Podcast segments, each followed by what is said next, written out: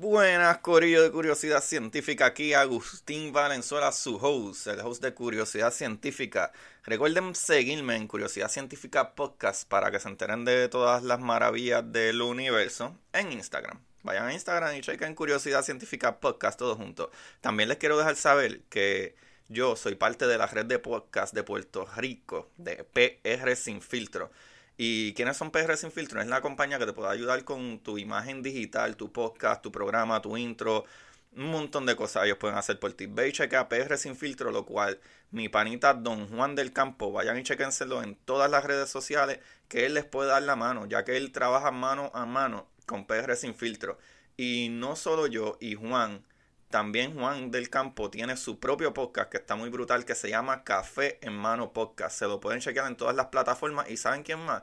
Tenemos también a Ana Resto con su podcast de finanzas que te puede ayudar. Incluso puedes contactarte con ella para reparar tu crédito, eh, muchas cositas financieras. Ana Resto y su podcast, El Pocket. Vayan, chequénselo. ¿Y qué más tenemos? Pues Corillo, tenemos también a Jai con su podcast que se llama Mamacitas Down to Earth, lo cual ella habla de diferentes temas, ¿verdad? De mujeres, de cosas que le suceden y cositas así, que son bastante interesantes, actually. He aprendido un poquito ahí. Tú sabes que a mí me gusta aprender. So, Corillo, vayan y chequense en la, ¿verdad? La red de podcast de prsinfiltro.com slash podcast para que se lo disfruten. Ahora, vamos al capítulo. Como dice Marie Curie, en la vida no existe nada que temer, solo cosas que comprender.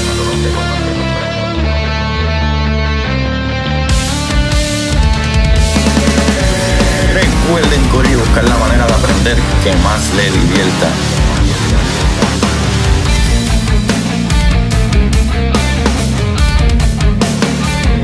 DeGrasse Tyson dice, nadie que es curioso es tonto. Las personas que no hacen preguntas permanecen ignorantes el resto de su vida. Y para ustedes, esto es curiosidad científica.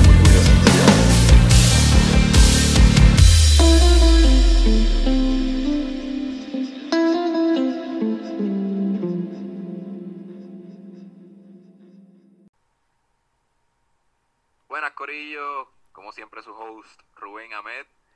Hoy vamos a hablar un tema que hablé la vez pasada, pero lo toqué tan brevemente que quisiera abundar más sobre él. Vamos a hablar de black holes y vamos a hablar sobre sus propiedades, cómo nace un black hole, eh, qué científicos han estudiado el black hole, qué teoría hay sobre el black hole eh, eh, eh, ajá, adelante. Adiós, Rubén, que tú haces aquí. ¿Qué tú haces aquí? Pero este es mi estudio, que tú haces aquí. Bro, este es mi podcast. Ah, ah, mala mía, el de curiosidad científica está grabando. Ujú. Contra, mano, y tú me dejarías participar. Mira, mano, hoy yo voy a hablar de black holes y yo no sé nada. Tú me puedes... ¿Tú puedes hablar de todo? Eh, puedo tratar de lo más que yo pueda. Mano, pues di lo que tú quieras porque es que yo no sé nada de. No te apures, Rubén, vamos a ver lo que podemos hacer con esto. Y Dale. ya te presentaste y todo, ¿verdad? Pues usualmente, como tú sabes. Ah, papá, sí. Bueno, Yo Corillo, no me voy pues, a presentar. bueno, es verdad. Claro. Todo el mundo te conoce ya, tantos programas que tú has hecho de esto, que no sepa Sí. que, ¿verdad? Que tú eres el host de Curiosidad Científica, está al garete. No, llevo como... Son como 68. Creo. Creo, no sé, hace tiempo que no chequeo cuánto he hecho. Sí, has hecho tantos que está, olvídate, botado por ahí para abajo. Sí, sí, sí, estoy eh, en un black hole. Tremendo pan. Pero sí, gracias por venir Agustín y bienvenidos a Curiosidad Científica. Por favor, este, háblame acerca de lo que es un black hole. Bueno, Rubén, este, básicamente los black holes salen, ¿verdad? De la teoría de relatividad de Einstein, ¿verdad? En los cálculos de Einstein, donde él pone que el espacio, eh, ¿verdad? El espacio-tiempo es una tela, ¿verdad? Algo eh, um, eh, básicamente matemáticamente es geométrico, o sea, es una tela. Así es como él dice que la gravedad funciona en el espacio, que Simple y sencillamente la materia deforma ese espacio. Entonces, si tú tienes un objeto lo suficientemente masivo, no todas las estrellas pueden ser black holes. ¿Sabes? Para hacer un black hole necesitas tener, si no me equivoco, más de 15 o 20 masas estelares como nuestra estrella. Y esos son los black holes estelares, ¿verdad? De los dos tipos de black holes que al momento conocemos. Eh, están los de masa estelar, que son 20, 30, 60 masas estelares. Y están los supermasivos, que son de cientos de miles de masas estelares. ¿Qué sucede? Cuando esas estrellas tienen que ser lo suficientemente grandes para cuando estén terminando, ¿verdad? Su vida y se están acabando esos gases, la gravedad gana por el, la, cantidad de materia tan grande que tiene y comprime eso en un punto tan pequeño que, por ejemplo, por darte un ejemplo, si nuestro Sol, ¿verdad? La masa de nuestro Sol se convirtiera en un black hole, eh, tuviera que todo ese volumen tan gigante que tiene, tendría que estar puesto en menos de 15 kilómetros, si no me equivoco. O sea, toda esa, masa, esa materia debería de estar en un espacio tan pequeñito como 15 kilómetros para convertirse en un black hole. So, tú necesitas lo cual nuestro Sol, ¿verdad? No va a ser nunca un black hole porque no tiene masa suficiente, pero se divide en eso. So, ¿Qué pasa? Cuando esa, esa materia se comprime a tan pequeña, el espacio-tiempo no aguanta y colapsa. Se crea un hoyo en el espacio-tiempo, básicamente. Esto es después de un supernova, después de que ocurre un supernova. No, no necesariamente. Es que hay diferentes cosas. Es sí y no. Sí y no porque, por ejemplo, nuestro Sol, yo no creo que vaya a termina en una supernova, pero no tan agresivo y se convierte porque no tiene masa suficiente y se convierte en un enano blanco.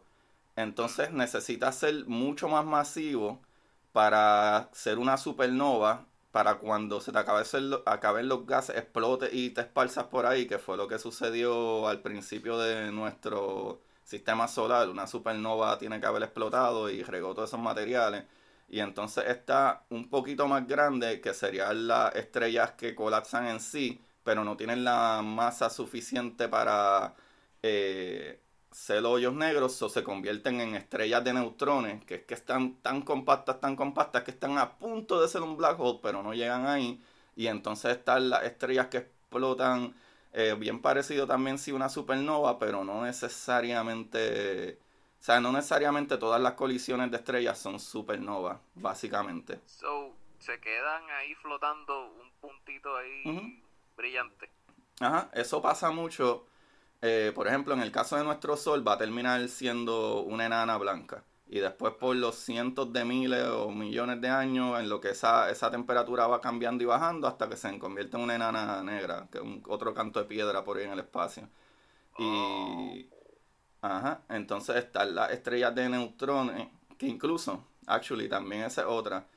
Eh, por ejemplo, en una, en una supernova eh, ocurre también lo que se conocen como la, las nebulosas este, planetarias, que es que cuando explota la estrella se queda ese puntito que tú dices, exactamente lo que tú dijiste, ese puntito en el medio brillando, radiando todavía, pero ya no funciona como funciona un sol y tiene todo ese gas alrededor bien lindo, que eh, una de ellas es bien famosa, que la puedes buscar, la Helix Nebula, que es súper bonita. Y dependiendo, o sea, básicamente todo depende de cuánta masa, eh, ¿verdad? Tiene el objeto, la estrella en este caso, eh, para poder colisionar, que es ese peso y esa, esa masa es tan, tan, tanta, tanta en un punto tan pequeño que el espacio ya no, sabe, dobla tanto la tele de espacio que crea un hoyo negro. Y creo que el Helix Nebula sale es el que es rojizo con el azul en el centro.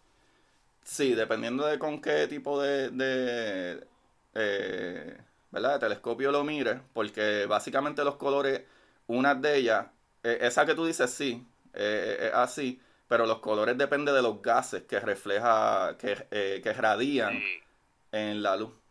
Lo que pasa es que comúnmente, yo lo conozco como que bien, eh, eh, es bien pop ese, esos colores porque yo lo vi en el, el, logotipo de Cosmos, la serie nueva.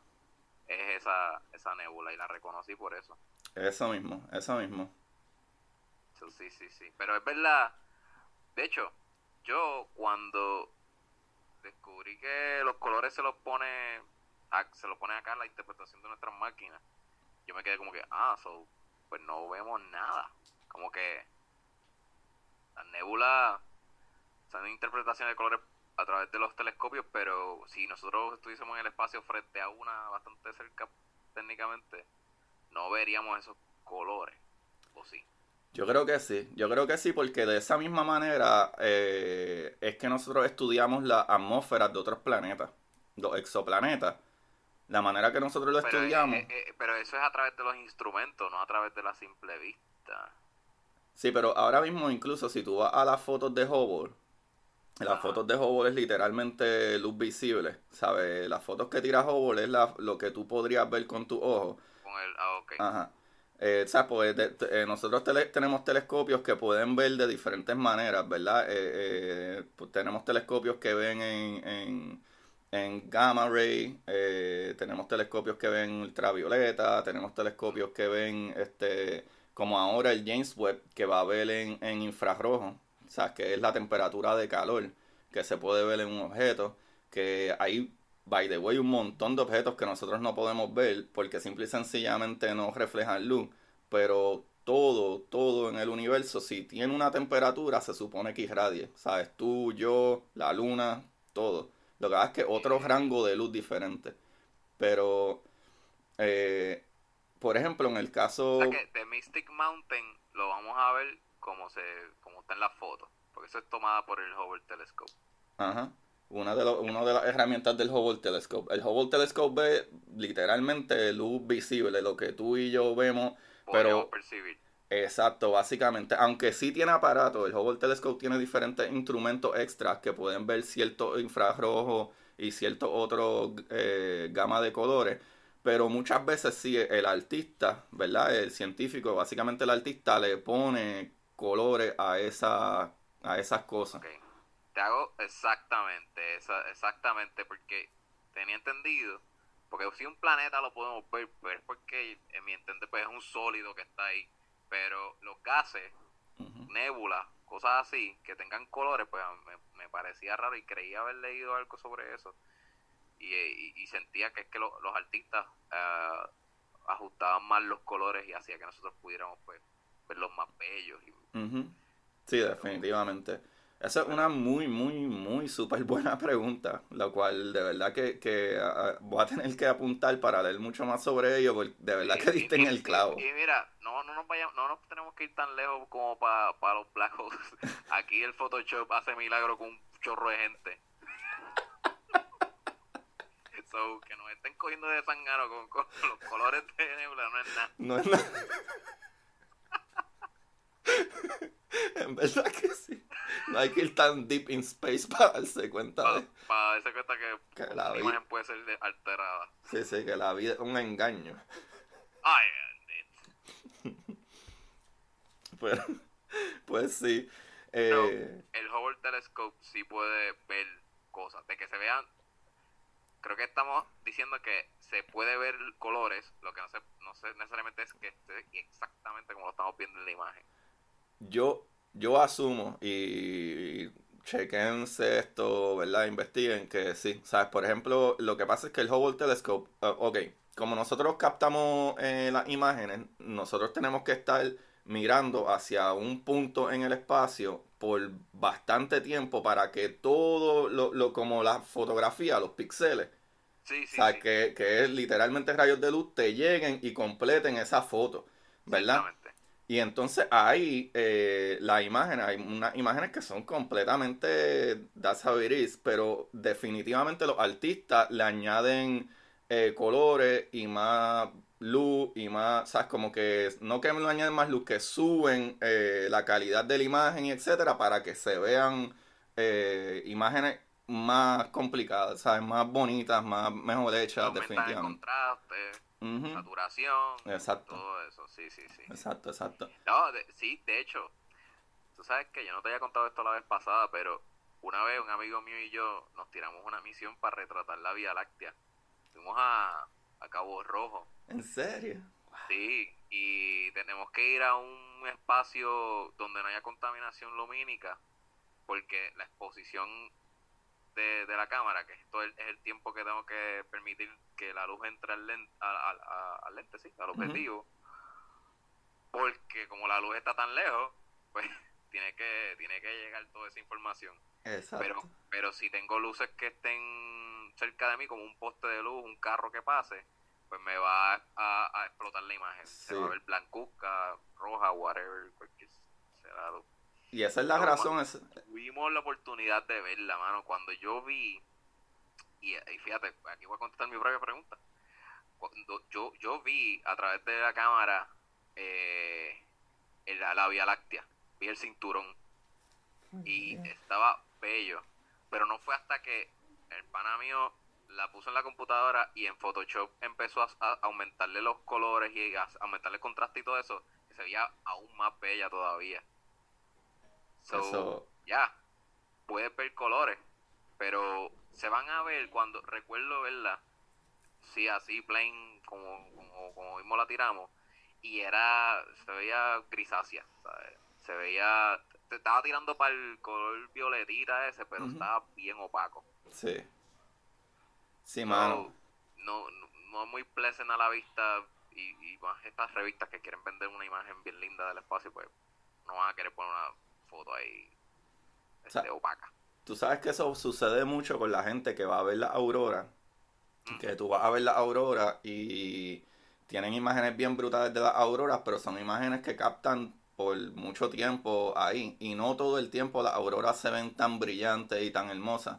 Ahora, los que tienen la suerte de estar en el momento, en el tiempo, en el, en el, en, en, en- las horas que el solar wind pasó y el campo eh, eh, eh, ¿verdad? Este magnético de nosotros trajo toda esa carga eléctrica y, y, y ionizó todas esas partículas de átomo en esos gases, es que vemos esas luces.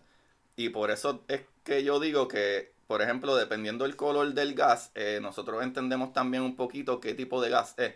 Por ejemplo, eh, a veces la aurora es medio verdosa, amarillosa, a veces la aurora es medio más rojiza, medio, a veces bien pocas veces medio más tirando amarillo, medio azulosa, dependiendo de los gases que eh, ioniza. Y se ven los diferentes colores. Tacho. Brutal. Yo, yo, yo vi cometas también color verde explotar so. Ajá.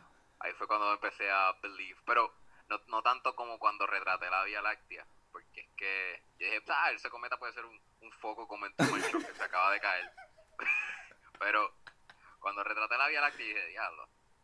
Es difícil hacer un montón de focos de luces así de, de brutal. Pero de- es que ponte a pensar, ponte a pensar. Nosotros con la contaminación lumínica que tenemos ahora, pero ponte a pensar hace 250 años atrás. O, o, o cuando estaban los griegos.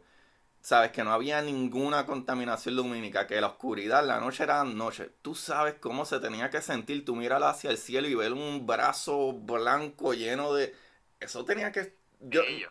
En, en, en Cosmos, Neil deGrasse habla de que hay un desierto en Australia que tú puedes ir y tener esa experiencia como si estuvieses viviendo en, en Wow. esos tiempos.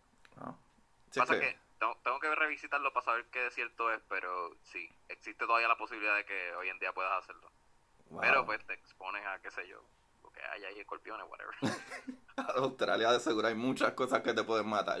Eso lo sabemos. Tienes que ir con un profesional ahí Sí, sí.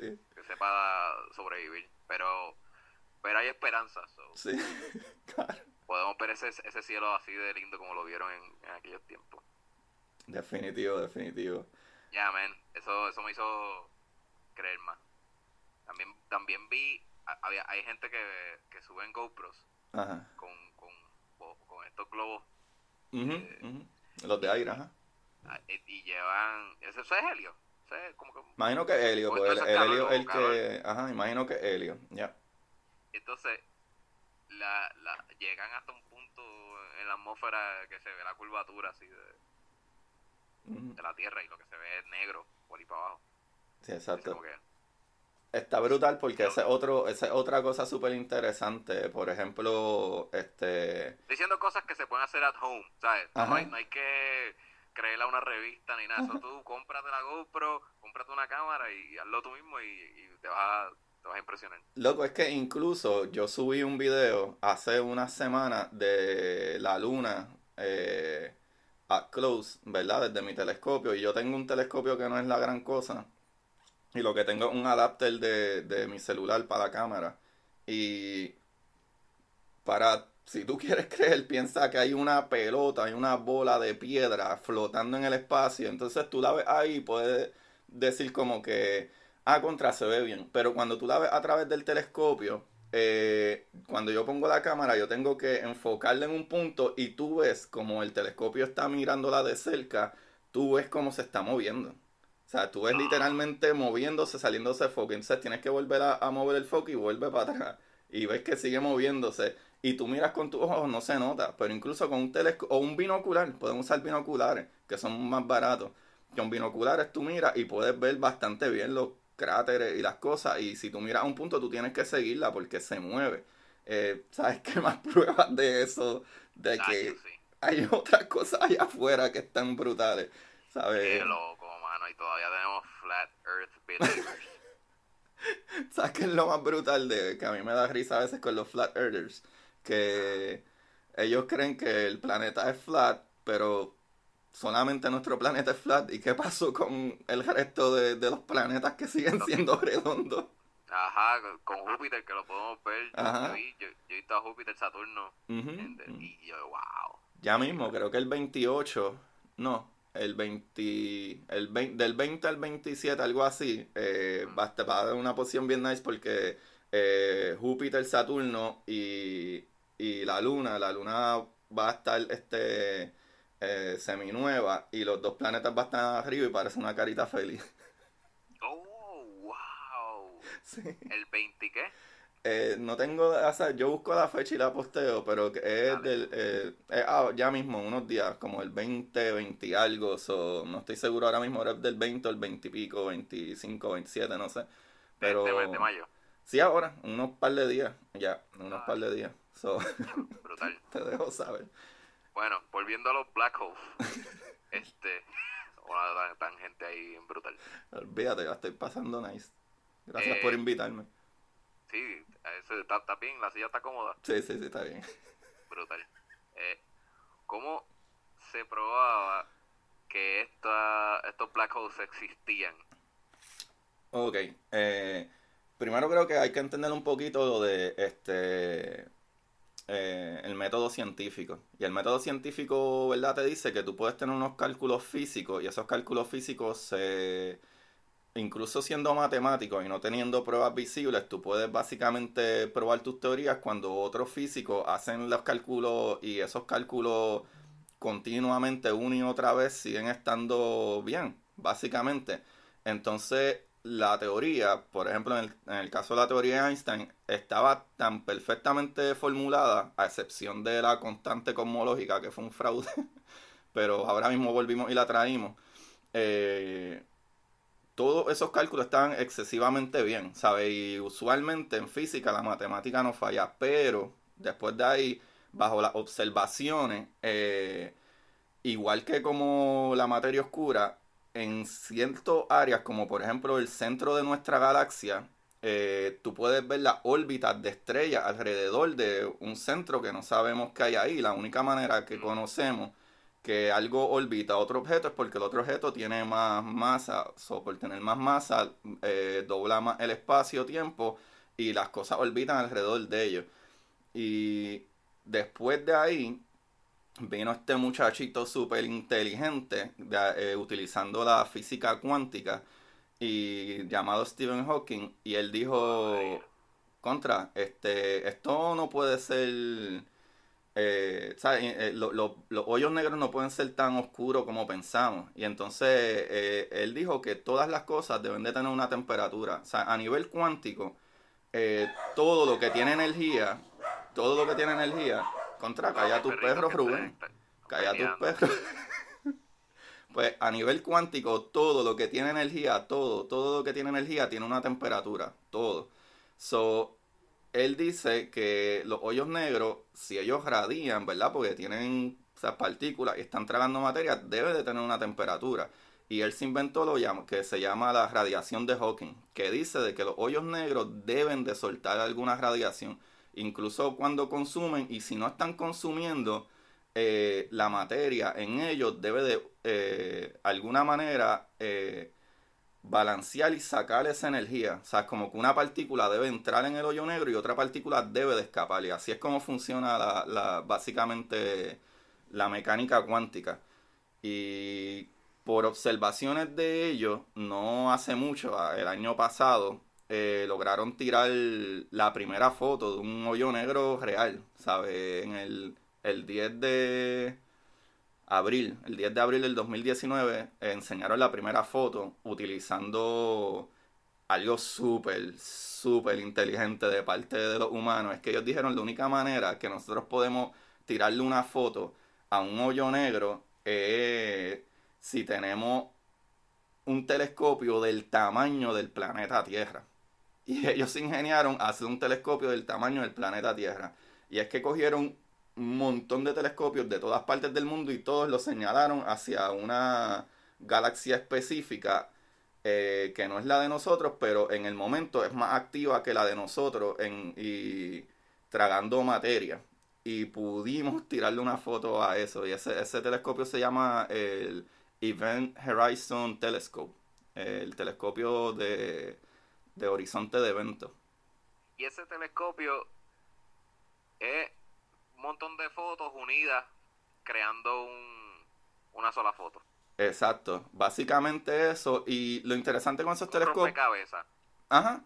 Y lo interesante con ese telescopio es que no son fotos, fotos como Hubble, que tira literalmente fotos de luz visible. Esos telescopios lo que hacen es que reciben ondas de radio. Y las ondas de radio que reciben tienen un orden de llegada por donde llegan, etcétera, esa información y ahí entonces ellos ponen eh, eh, eh, toda esa información junta que, a todo el mundo le llegó sí, un momento. Creo que el observatorio de Arecibo funciona así por onda. Sí. El observatorio de Arecibo en Puerto Rico es literalmente un, telescopio de radio y recibe señales, ¿verdad? De radio, ondas radiales básicamente. lo que hace es que zumba a ondas y lo que rebote donde sea que esté cuando regrese va a tener el, la forma de ese rebote. Y eso lo va a interpretar, yo no sé cómo rayo, pero ahora te lo dice. sí, es como, es como si ahora mismo, ahora mismo, eh, yo te digo a ti, mira, Rubén, mira para pa la pared, no me mires a mí, y yo te voy a tirar con una bola. La bola te da por el hombro. Y después te tiro con otra bola y la otra bola te da eh, en el otro hombro y después te da a mitad de, la espalda y después te da en medio de la espalda entre esos puntos. Y cada vez que yo disparo, ¿verdad? Cada vez que yo disparo una bola, te, te, va, te va a dar, entre todos los disparos que te he dado de la bola, te van a dar en ciertos puntos. No te va a dar más abajo, no te va a dar en la cabeza, no te dio en el cuello, no te dio cerca de la costilla, te está dando entre las esquinas de los hombros, el centro de tu espalda y en ese cuadrante. Pues ya tú sabes, ah, pues sea lo que sea que me está disparando, está disparando en, eh, eh, en ese shape, en esa forma específica. No me está dando en la pierna, no me está dando en la cabeza, me está dando en ese espacio. Y, de, y sí, dependiendo del cantazo, sabré si es una bola de baloncesto, de fútbol, de tenis. Exacto, exacto. Si, tiene, si está más lejos, si está más cerca, dependiendo de la energía, si te dolió más, si te dolió menos. Ajá, ajá. Yeah. Aunque sí, ah, bueno, porque iba a decir, bueno, que si está cerca y me da suave, como que, bueno, la distancia eh, va, a, ser relativa, no sé. Eh, eh, en el caso de la bola sí, pero en el caso de la radiación nosotros podemos medir cuán larga, cuán, cuánto se repite la onda. O sea, mientras más se repite la onda, tiene más energía. Mientras menos se repite la onda, tiene menos energía. ¿Y es porque está más lejos? no necesariamente, pero sí. Pues, por ejemplo, esa es otra cosa. Eh, cuando, cuando la gente estudia en el universo, eh, está lo que se conoce como el redshift, ¿verdad? Este, el corrimiento al rojo, que fue Hubble el que lo puso, porque estaba viendo que algunas galaxias estaban más lejas y su luz estaba estirando más, esa onda se estiraba más. Y nos llegaba más acá. ¿Qué sucede? Hoy en día, que nosotros tenemos mucho mejor eh, el mapa, que actually hay otro telescopio que se llama Gaia junto con Hubble. Ellos han hecho un mapa súper brutal de las distancias de, de ¿verdad? De, de, de un montón de cosas de, de, la galaxia. Ese telescopio Gaia y Hubble juntos eh, tienen unos sistemas que ellos pueden medir la, la velocidad que llega la luz, de dónde llega, y comparado con eh, objetos que ya conocemos del tiempo que llevamos estudiando y podemos ver más o menos de, dónde vienen. Pero eso sí es súper difícil de estudiar porque tú puedes tener una galaxia o, por ejemplo, por ejemplo, eh, las estrellas de neutrones giran tan rápido y tan rápido con tanta energía que ellos emiten eh, como unos pulsos que le llaman pulsares. Y esos pulsares es una radiación que llega con mucha energía pero estrellas de neutrones están súper lejos. ¿Qué sucede? Tú puedes tener una galaxia que a lo mejor, o una estrella que a lo mejor esté más cerca, pero la radiación la luz que emite no tiene tanta energía como decir una estrella de, unos pulsares. Pues nosotros tenemos que medio eh, inferir, ¿verdad? De acuerdo a la distancia que hay otro objeto para más o menos decir contra eh, el corrimiento al rojo es porque está más cerca o tiene menos energía pero todo el tiempo estamos comparando cosas que ya conocemos con cosas nuevas y eso es un poquito eso es un poquito más difícil. Pero usualmente verdad lo que se entiende es que eh, como por ejemplo con la expansión del universo que cada vez que hay una galaxia o verdad o estrella que se está verdad este cambiando a color rojo es porque se sigue alejando y otras que se van a hacer eh, verdad cambiando a más azul es porque se están acercando más entonces, volviendo a lo de los tele, el megatelescopio que se creó para poder estudiar este black hole y tomarle esa foto. Y, y, también retrocediendo también a, la teoría de Stephen Hawking, que era lo que quería llegar en, con, ese, con, ese estudio y esa foto. Porque Stephen Hawking me dijiste que dijo que no que no pueden ser negro completamente el, el black hole. Exacto, de Stephen Hawking lo que estaba convencido era que de acuerdo a lo que conocemos de física cuántica, mecánica cuántica, eh, todas las cosas, eh, ¿verdad? Que están en, el espacio, eh, que tienen, ¿verdad? Partículas y, y, radian, tienen que tener una temperatura. Y él estaba convencido de que los hoyos negros no podían ser tan negros como decimos. Entonces, hay una cosa que se llama... Eh, el disco de... Um, Dios mío, se me olvidó el nombre ahora. Básicamente, eh, el, hoyo negro, tú tienes eh, el, horizonte de eventos, pero fuera del horizonte de eventos, tú tienes el disco de acreción. ¿Qué sucede? Cuando la materia va pasando por el disco de acreción, básicamente empieza a orbitar alrededor de eso pues si eso está orbitando alrededor del disco de acreción y en un momento empieza a entrar en, el, horizonte de evento, empieza a adquirir una temperatura, porque también para colmo los hoyos negros, por la masa tan ridículamente grande que tienen y la energía que están consumiendo, la radiación de ellos es ridícula, son cientos de miles de, de, Kelvin, o sea, de, de grados, algo ridículo la temperatura. Y eso nosotros deberíamos de poder verlo. Eso es lo que, lo que básicamente Stephen Hawking... Cuando decimos temperatura es temperatura de color, no es temperatura de sentir frío o caliente. Ajá, ajá. Es, básicamente lo mismo. La, la, eh, el calor de un cuerpo, eh, ¿verdad? Eh, su temperatura, nosotros lo podemos ver en, en este caso infrarrojo, ¿verdad? Porque el infrarrojo sigue siendo parte de la gama de colores de la fuerza electromagnética. Ok, eso sí, sí, tiene que ver con la, lo que sientes entre calor y frío. Ajá, ajá. Es como, es como se dice que, ¿sabes? que en todas películas siempre, en todas las películas siempre ponen a la persona que se sale de la nave y, se congela. Sí. Pues es porque el universo está más o menos a una temperatura de 2.7 Kelvin ahora mismo eso es ultra frío, o sea, eso a niveles Celsius y Fahrenheit eh, eh, eh, no, no se puede medir de lo frío que es. Sí, es como 230 y pico, 40 y pico, negativo, negativo, 240 y pico grados Celsius.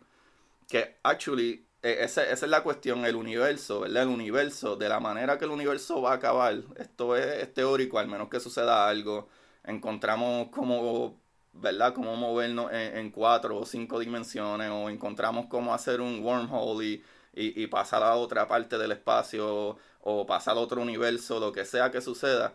Pero en cientos de Google Years, ¿sabes? Que el universo... Ok, porque el universo, el, como funciona el universo, por ejemplo, están estas nubes de gases y polvo. Por ejemplo, en los primeros 300.000 años, por ahí, lo que había era un blob ¿sabes? De, de plasma, de, de, toda esa, esa materia cuando el principio del Big Bang. Después de los primeros 300.000 años se cree, ¿verdad? Después de los primeros 300.000 años, que fue enfriando a nivel que pudieron crearse partículas y la luz salió. Y cuando esa luz salió y se empezaron a crear partículas y se empezaron a unir materia y se empezó a crear otra materia, por eso es que en el universo todavía el material que más hay es hidrógeno, que que el hidrógeno es un material que simple y sencillamente tiene un, número, un, número nuclear, ¿verdad? Que es un solo protón. Es el material más liviano, ¿verdad? De, del átomo más liviano, básicamente, al momento. ¿Qué sucede? Eso se une y toda esa pelota de gases y etcétera, que es lo que conocemos como nebulosa, que estábamos hablando ahorita, forman las primeras estrellas. Esas primeras estrellas, después de que se consumen todo ese gas y se crean todos esos materiales ahí dentro, porque toda la presión de la gravedad eh, sigue uniendo protones y sigue uniendo partículas y se crean nuevos materiales y de hidrógeno pasa a helio, de helio a carbón y de carbón a, a silicón y, hierro, etcétera, pero ¿qué sucede? Ya el hierro no puede fusionarlo. Y ahí es que pasa lo que tú dices de la supernova explota y todo ese material se riega en el espacio. Después que ese material se riega en el espacio, se vuelve y se une, ¿verdad? Por la misma gravedad nuevamente, se crean otras estrellas y ya ahí sí se crean planetas como el de nosotros, porque ya hay otros materiales nuevos que pueden crear planetas. ¿Qué sucede? Después de que se crean esos otros planetas, imagínate que eso sucede todo el tiempo, todo el tiempo, todo el tiempo. Va a llegar un momento que se va a acabar las la, la nebulosas. So, va a llegar un punto que todas las cosas van a morir de frío. Y eso es lo que siempre se dice, que el universo no va, no va a morir de, como fuego, va a morir en frío, porque cuando la energía de todas las partículas se acabe eh, y que no haya más movimiento, sabes que es que las partículas no tienen más energía y se pierde toda la energía, pues se va a morir y eso es lo que lo que se le dice eh, eh, temperatura Kelvin. Y la temperatura Kelvin es, o cuando todo en el universo llegue a 0 Kelvin, es negativo 273.15 grados Celsius. Ese es el frío absoluto. que el, el universo se acabaría eh, detenido. Frío absoluto, ajá. Qué loco, ¿verdad? La, vida, la vida es el movimiento y cuando se detiene es, es que ahí. Sí, sí, porque si, la explosión va a crear más movimiento. eh, eh, diablo, yo tengo la cabeza explota. Pero es que eso es súper eh, brutal, eso es súper brutal, porque si tú te piensas, ahora mismo eso es lo que se utiliza en el Large Hadron Collider para que funcionen las cosas, y no solo ahí, en todas las cosas, para que los artefactos electrónicos funcionen mejor, ¿qué es lo que tú haces? Los mantienes bajo una temperatura más baja. ¿Por qué? Porque básicamente, por ejemplo, un, un conductor de corriente, lo que, lo que tiene un conductor de corriente es un montón de átomos. ¿Qué sucede? Si tú le bajas la temperatura a ese, a ese metal, los electrones pueden pasar de átomo en átomo más rápido. La electricidad son electrones brincando de un átomo a otro átomo. Esa es la electricidad. Si tú bajas la temperatura, imagínate que tú estás en, en una fiesta y todo el mundo está bien vivo y bien prendido y están calientes y están bailando salsa y tú quieres ir desde la pista de baile hasta la barra. Pero está todo el mundo brincando, va a estar chocando con todo el mundo. Pero sin embargo, si todo el mundo ya se cansó, ¿verdad? O están fríos, tienen frío, están, no sé, están tratando de estar tranquilos, qué sé yo. El DJ eh, se fue de break. ajá, el DJ se fue de break, ya no todo el mundo está tan pompeado. Eso es lo que hace la temperatura, baja el movimiento de esa energía de esos átomos. Entonces ahora sí los electrones pueden correr por ahí para abajo volando, brincando de lado a lado, porque no hay tanto movimiento. Wow. Eso es lo que pasa con los superconductores. Ok. Entonces, volviendo a eh, lo de la...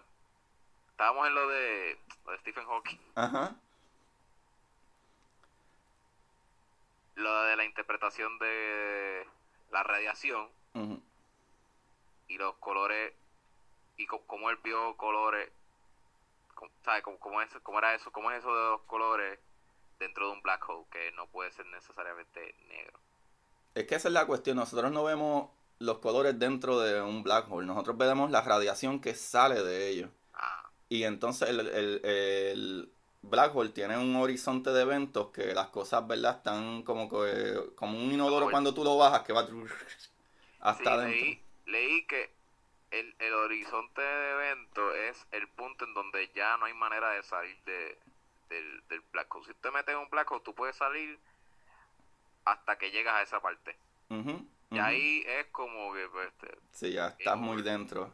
Eso es, esa es una percepción que la gente también tiene un poquito mal de los black holes. La gente piensa que si tú estás en un black hole, eh, como que el black hole es un vacuum que chupa todo y se come todo y qué sé yo, y no. Ahora mismo, si nuestro sol, si nuestro sol se convierte en un black hole, nada cambiaría, excepto que nos moriríamos de frío. Pero nada cambiaría porque el black hole tuviera la misma masa que tiene nuestro sol y sigue estando localizado en ese mismo punto. So, nosotros simple y sencillamente estuviéramos orbitando el black hole, que tiene la misma masa. Y se cree que en todas las galaxias, o casi todas las galaxias, debe de existir un hoyo negro. Y el hoyo negro en nuestra galaxia, o sea, debe- eh, eh, todas las cosas orbitan ahí. Entonces, el black hole tiene alrededor un disco de acreción, que muchas veces mucha de la materia que se está tragando está en ese disco de acreción, pero tarda un montón de años en llegar al horizonte de evento, que es que no puede salir más. ok. Stephen Hawking había dicho que ahí estoy leyendo aquí según una nota que uno podría no necesariamente no- uno no sobreviviría de, eh, de estar dentro del black hole sin embargo podría darse la circunstancia de que no nos desintegremos Pues fíjate, yo he escuchado muchos diferentes físicos y de diferentes cosas que he leído y casi todos hablan de lo que se llama eh, la espaguetificación, si estoy conjugando esa palabra bien, spaghettification. spaghettification Ajá. Ajá, exacto, en español no sé Ajá, so, vamos a decir que estamos haciéndolo bien, la espaguetificación. Eh, pero otros científicos dicen que si, por ejemplo, de, ah, los dos diferentes tipos de hoyos negros, eh, ¿verdad? El, eh, el hoyo negro estelar, que, tiene ciertas masas estelares, y el supermasivo, que son cientos o miles de masas estelares, o millones de masas estelares, actually.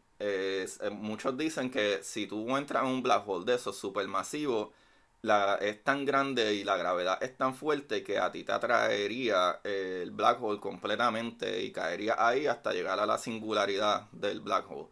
Pero otros científicos dicen, o por ejemplo, por lo- singularidad no es otra cosa que la división de átomos de tu, de tu cuerpo siendo parte de- ya de, todo ese de- del universo sí, te destruiría en cantidad. sí sí, bueno, Sí. no, en fin mueres pero Sí.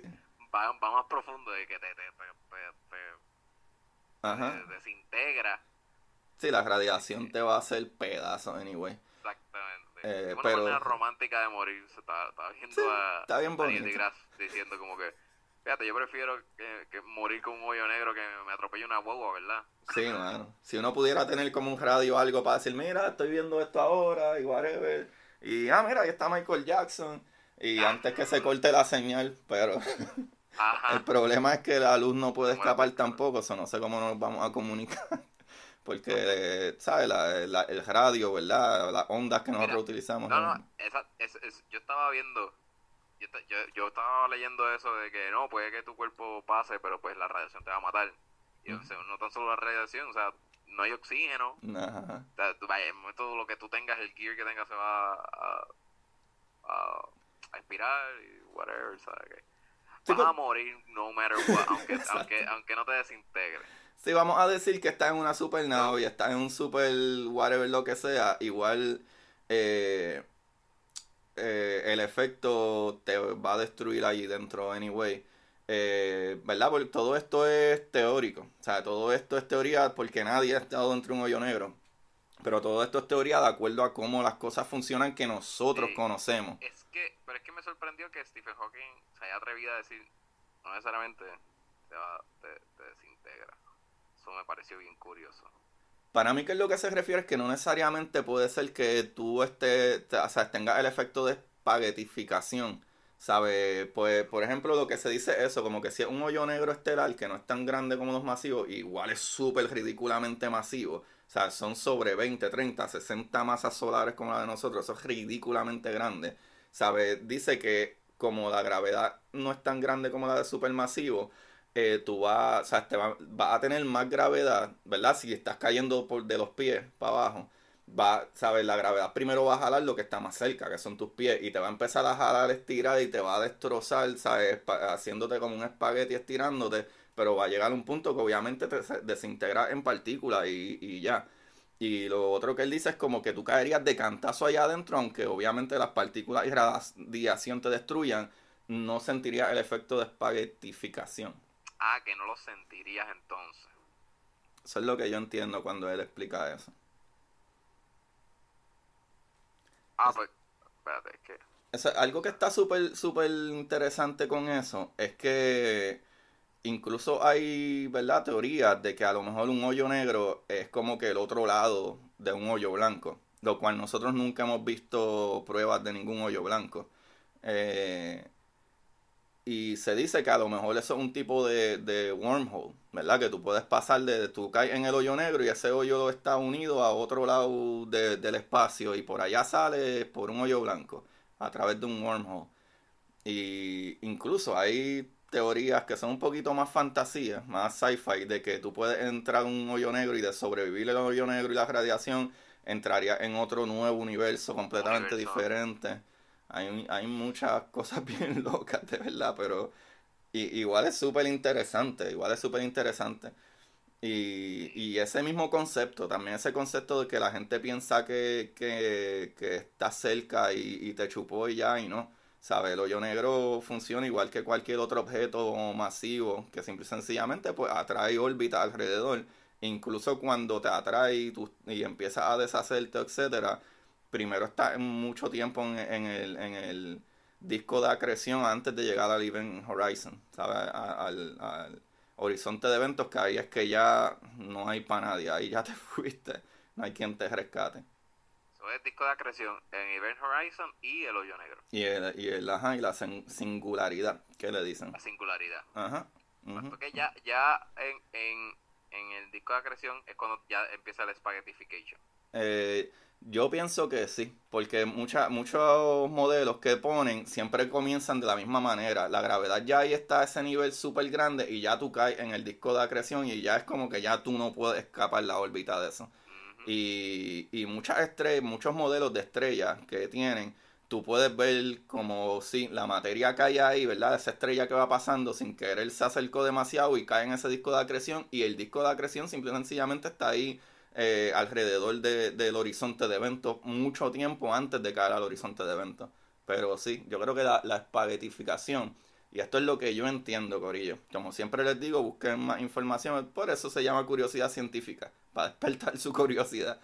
Eh, a mi entender es así. O sea, una vez tú llegas al disco de acreción, ya tú estás al punto cerca de que, papi, los efectos gravitacionales del hoyo negro te van a, chupar por ahí para abajo. Entonces, eh, un agujero de gusano es existe si está empatado por dos hoyos negros.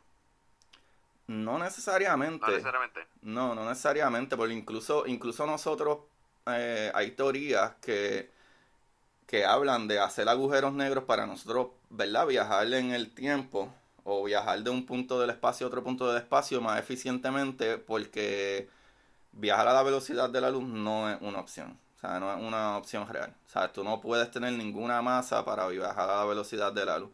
Y, y esa es una de las opciones teóricas de que debería, ¿sabes? Si, la, si el espacio es una tela de verdad, tú podrías romper esa tela, meterte por ahí y salir a otro lado. ¿sabes? Pero teorías que atan a los hoyos negros es como eso, como que el hoyo negro, por un lado un hoyo negro y por otro lado un white hole, que nosotros no hemos visto físicamente ningún white hole. O pueden estar atados, como ellos dicen, como que por un wormhole, como que entre el hoyo negro y entonces está ese hueco en el espacio que conecta a otro lado. Pero el wormhole no necesariamente tiene que estar... No necesariamente un hoyo negro. Ajá, no necesariamente un hoyo negro. ¿Sabes? Y teóricamente, físicamente, es probable que eso es lo que a mí me vuela la cabeza. ¿Sabes?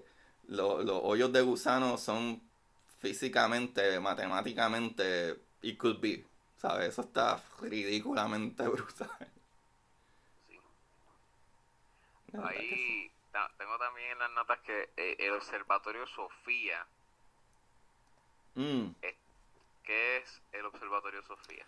Mano, eso está súper brutal, a mí me encanta eso. Eh, el Observatorio Sofía es un avión el Observatorio Sofía es un avión que tiene su ¿verdad? telescopio en la parte de atrás y esta gente vuela hasta la estratosfera y hace observaciones de eso mismo, de, de, de observaciones de, de um, Dios mío, este, de, calor, eh, ya que alrededor del hoyo negro sí suceden muchas de estas cosas. E, ese, ese, ese, eso está súper brutal.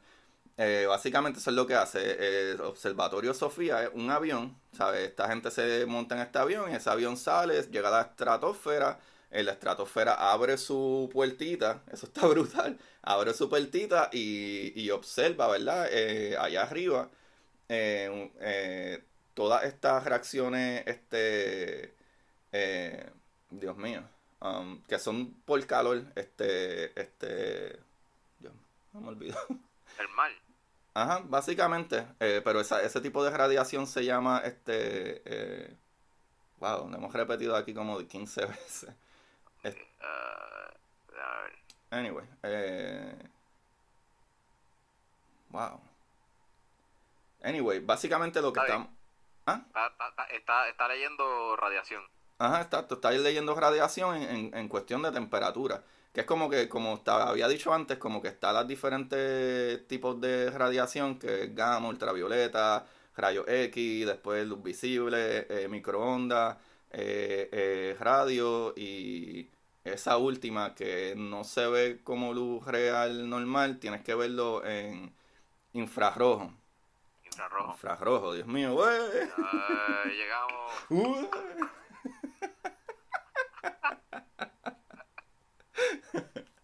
en infrarrojo, ajá. Básicamente, ese, ese, es Sofía. Eso está súper, súper, súper brutal. Eso me, me, me gustó mucho. También hay otras misiones que... lo, estoy viendo, es un avión normal. Ajá, un avión normal. Eh, un Air Force One, pero que tiene una compuerta que saca el telescopio. ¿Lo viste? ¿Viste la puertita y viste el telescopio? Sí, sí, Está bien cool, está bien cool. Búsquenlo, búsquenlo en Google. Este... Sofía Observatory, el Observatorio Sofía. Es un avión, está súper brutal.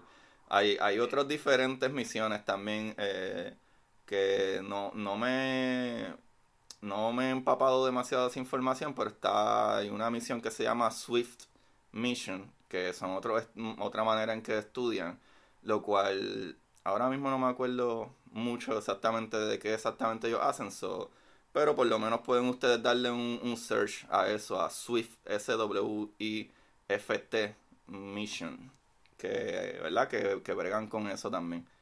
Eso está súper, súper, súper, súper brutal. ¿Sabes qué han descubierto con el telescopio Sofía? No, dime. Zumba. No, no, no, no. Ah. Estoy preguntando. Yo no sé. Ah, yo pensé que iba a decir algo más. Pero sí hay un montón de fotografías. Hay un montón de fotografías de, Sofía. Hay un montón de imágenes que presentan toda esta, esta luz infrarroja alrededor del centro de nuestra galaxia Incluso hay, hay, otro, hay otros telescopios, como el Fermi, el Fermi Telescope, que si no me equivoco es un telescopio de gamma rays o ultravioleta, algo así también, que incluso con ese telescopio se dieron cuenta de que hay una cosa alrededor de nuestro de nuestra galaxia que le dicen Fermi Bubbles, que no sabemos qué es, no son gases como tales, otra cosa bien rara ahí.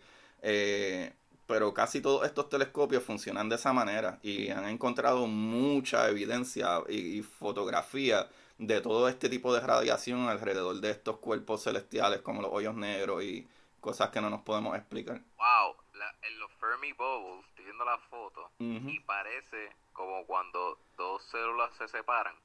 Ajá, ajá. Proceso de un lado para arriba y otro lado para abajo de la galaxia. Pero lo que los une, exacto, es la galaxia, es centro de la galaxia. Sí, mano, eso está súper brutal. Wow, qué loco.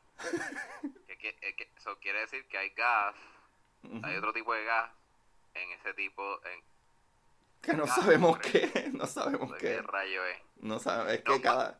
una ilustración de cómo orbita, cómo orbitan las estrellas y los planetas y alrededor de un black hole y es 3D, so te la enseñan de, una manera como que desde chiquito pensamos que todo orbita de la misma manera, pero hay otro que está, eh, si, si, si me, me ven de frente, esté haciendo como que un círculo horizontal, pero hay otro vertical pasando por encima de, como si estuviese pasando por encima del sol. Ajá. sí, es como que uno está como un halo, uno está como un halo sobre ti y el otro está eh, como si fueran um, de tu cabeza a tu nariz. Exacto, es como que hay, entonces, entonces la órbita puede ser más grande todavía y, y otros más chiquitas, pero están en diferentes direcciones que pues, pues, parecería que en algún momento va a chocar con con otro planeta que se interponga o un meteoro, no sé, se, ¿sabes? Es como tú dijiste la otra vez, el universo es un caos. es un caos que después, hasta que no pasen explosiones y no, pues no se crean otras, otras cosas, otros sistemas, otras galaxias, otros... Pues hay, hay otro, hay otro factor bien interesante de los hoyos negros, y yo creo que con eso estuviéramos cubriendo casi todo. Eh, ¿Verdad? Que también sabemos que debe de haber algo ahí, eh, que me acordé ahora, ¿verdad? Para añadir de por qué asumíamos que debían de estar ahí antes de que tuviéramos la foto, que me acordé ahora, y es que se llama gravitational eh, lensing. Espero estar diciendo la palabra bien, pero creo que así, gravitational lensing y es que si tú tienes un hoyo negro en, en, ¿verdad? en ese punto del espacio, como el espacio se dobla, ¿verdad? It bends, pues cuando la luz viene, tú estás viendo como quien dice la luz pasando de la parte de atrás del hoyo negro hacia el frente y por eso la ves como o en diferentes puntos, aunque sea el mismo tipo de luz y se ve como distort, eh, como eh, como Ajá, distorsionado. Ajá. Y e, esa es otra de las cosas que, decíamos con el contra. Ahí debe de haber algo porque se ve ese gravitational lensing. Déjame asegurarme que... Esa es una de las cosas que, que, que, que levantó sospecha. Que había algo ahí. Déjame asegurarme que ese es el nombre. sí, eso mismo. ese mismo. Lensing, ya. estoy viendo. Ya, ese mismo. Y, y sí, esa, esa es la que hay. So, en, en verdad está súper brutal. Está súper brutal los, hoyos negros, un fenómeno... Ah, que para colmo, gracias a los hoyos negros, hay otro eh, observatorio. Eh, por, por ejemplo, muchas de las cosas que Einstein decía, incluso él no creía que íbamos a ser capaces de ver. Y tanto los hoyos negros como las ondas gravitacionales, él dijo que eso iba tenía que ser casi imposible o imposible de ver porque tú necesitas ridícula energía para poder distorsionar el espacio. Y obviamente ya tenemos una foto de los hoyos negros y ya veíamos la órbita y todo eso, pero también hay un observatorio que se llama este LIGO, L-I-G-O, que es Laser Interferometer Gravitational Waves Observatory, que ellos pudieron ver esas ondas gravitacionales por primera vez por la colisión de dos hoyos negros. Que esa es otra cosa súper brutal, que cuando dos hoyos negros colisionan, básicamente uno se come al otro y entonces la masa de los dos se une y ya tú tienes un hoyo negro súper más ridículamente masivo. Esa es una cosa. Número dos, es que también es la misma manera en que, ¿verdad? Un hoyo negro puede destruirse y no es realmente destruirse, es que se une con otro. Eh, y los científicos creen que eso sucede todo el tiempo, porque todo el tiempo hay galaxias uniéndose con otras y en casi todas las galaxias se cree que hay en el centro de cada galaxia hay un hoyo negro. Y otra cosa también es que la radiación de Hawking es eh, el otro medio en que tú puedes destruir un hoyo negro. O sea, que sigue botando esa radiación, sigue botando esa radiación, ¿verdad? Si deja de alimentarse, claro está. Pero eso es algo que puede tardar Google Years. O sea, y Google Years es pon 100 ceros detrás del 1. ¿Sabes? Y. ¿Sabes qué? Google, Google, como se escribe Google. No, no, no, no se escribe igual. No se escribe igual, se escribe eh, Google. Con una O. G-O, ajá, si no me equivoco, es G-O-G-L-E-E. -E. Eh, se escribe diferente al regular Google. Es G-O-G. Puedes poner Google eh, Number para que te salga. Google. A -E G O O G L E. G O O G. No, hombre. Está escribiendo mal. Es con O, en vez de con E. Sí, es con, es con O. Es con O. Eso mismo. Sí. Pero anyway, un Google Number es, son 100 ceros, antes o después de lo que esté. Son un número ridículamente grande, ¿sabes? Es igual que, por eso es que usualmente en las cosas del espacio todo el mundo habla de la, de, qué sé yo, 150 años luz. Porque si tú pones ah, tantas millas, tantos kilómetros, es imposible poner... Por Sí, te va a quedar, te va a quedar igual. Ajá, ajá. Eso está Sí, brutal. esa- esa es la cuenta bancaria de personas que, que, que gobiernan países tienen- son imperialistas que ni, conocemos. Ajá. Imagínense esa cifra en su cuenta de banco, porque gobiernan minas y, y, y- ajá. y todo, todo, Y- petróleo, todo. Petróleo, todo, ajá, ajá. Esas son cuentas de banco. Así mismo. Es, un Google, es un Google. Ajá, Exacto. Es un Bueno, Google. Y antes Eso. yo me preguntaba, bueno, después del trillón, ¿cómo se le dice lo que va después? Ah, no importa, tú no vas a tener tanto chavo. Tú no vas a tener tanto chavo nunca. Ajá. Yo creo que ahora yo, yo, Jeff Bezos es que va a ser el primer trillonario, algo así. Esos. Jeff Bezos, el de Amazon. Que es que. Hacho, no lo dudo. sí, eso salió ahorita en las no- ahorita no, hace unos días en las noticias. Pero tú sabes que no va a tener más estrellas que el universo, papá. Era una porquería. Ah, papá. Ah, tú un viejo que ya... tú- se, se cae muerto y ya y se, jo- se, se jorobaron. Ya, ya me pongo mal hablado con la Eso opulencia. está bien, olvídate. A mí la, la opulencia me, me, me drena. Sí, sí, sí. Porque ¿Y qué te puede drenar más que un hoyo negro? Ah, exactamente. Es un buen drainer. Para los científicos. A nosotros, pues, Bueno, nosotros no somos nada. Es el destino y ya te mueres. Ajá. Hermano, para ir cerrando, hemos discutido cómo se crea un hoyo negro, por qué eh, la ciencia este, sospechó que habían hoyos negros, eh, qué puede pasar si nosotros entramos en un hoyo negro, eh, a la, teoría, la teoría de radiación de Stephen Hawking, eh, hablamos de los telescopios, de la fotografía que se hizo en colaboración de todo el planeta para poder tomar este esa foto del primer la primera foto del hoyo negro eh, propiedades del hoyo negro y se me queda algo más Sí, yo creo que hablamos de los diferentes satélites, los diferentes satélites, eh, ¿verdad? Que los ven, el, el Horizon, eh, ¿cómo es? Event Horizon satélite, de Sofía, de, de diferentes misiones como SWIFT, hablamos incluso de LIGO, ¿verdad? El Laser Interferometer Gravitational Waves Observatory, que, que fue gracias a una colisión de hoyos negros pudimos ver eso. Eh, yo creo que sí, cubrimos todo por ahí para abajo.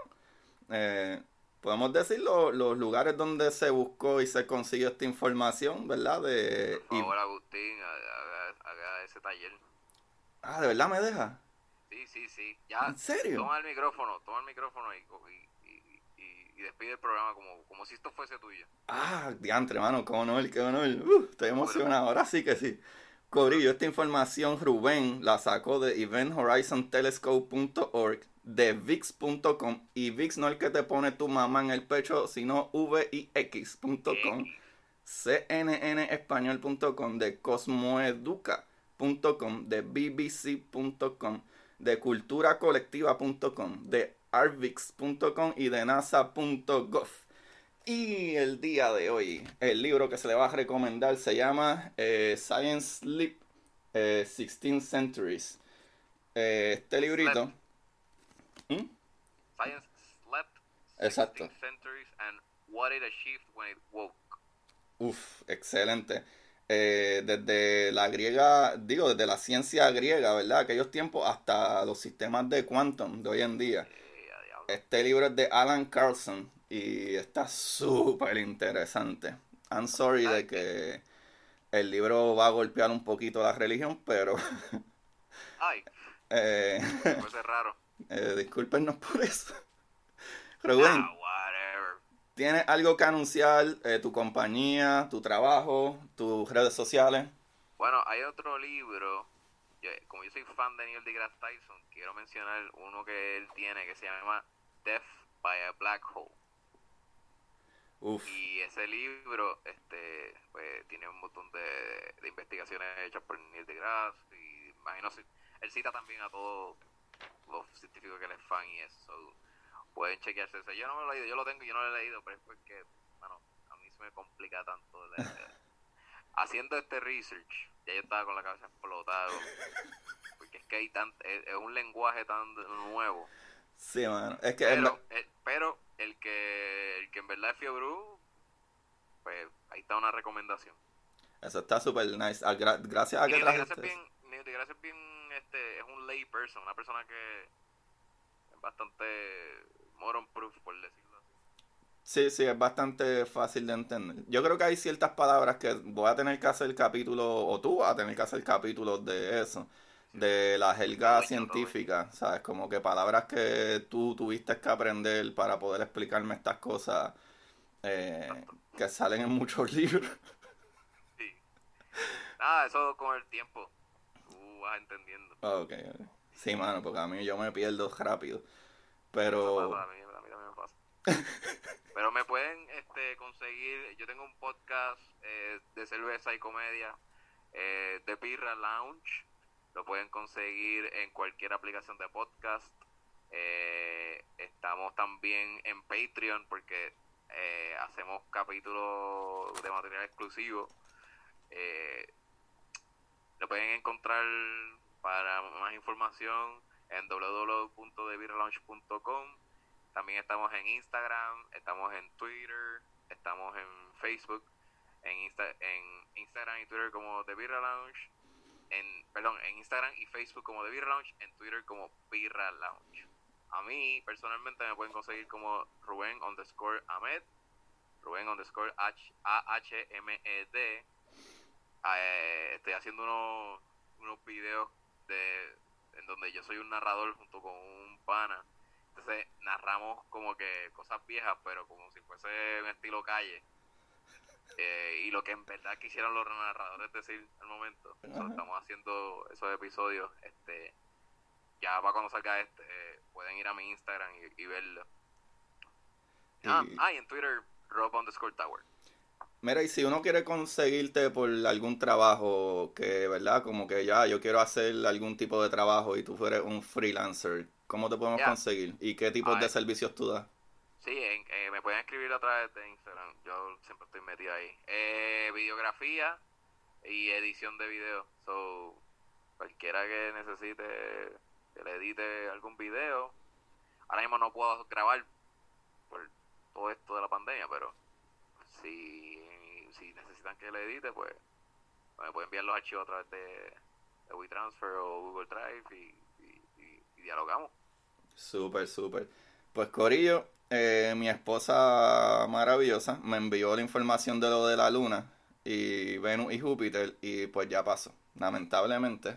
Pero Ah. así es como se hubiese visto. Eh, pueden ir y chequearlo, pueden darle un, un search Wow, se ve y pueden haber chequearlo, pero fue el 16. Discúlpenme, Ah. no hubo capítulo el 16 porque ya pasaron los días.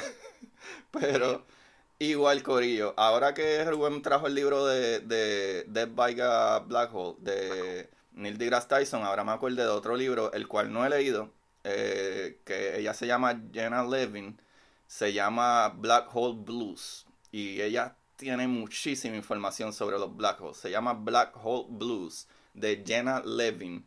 Y Corillo, como siempre Rubén les dice, busquen la manera de aprender que más le divierta. Chequeamos, Corillo.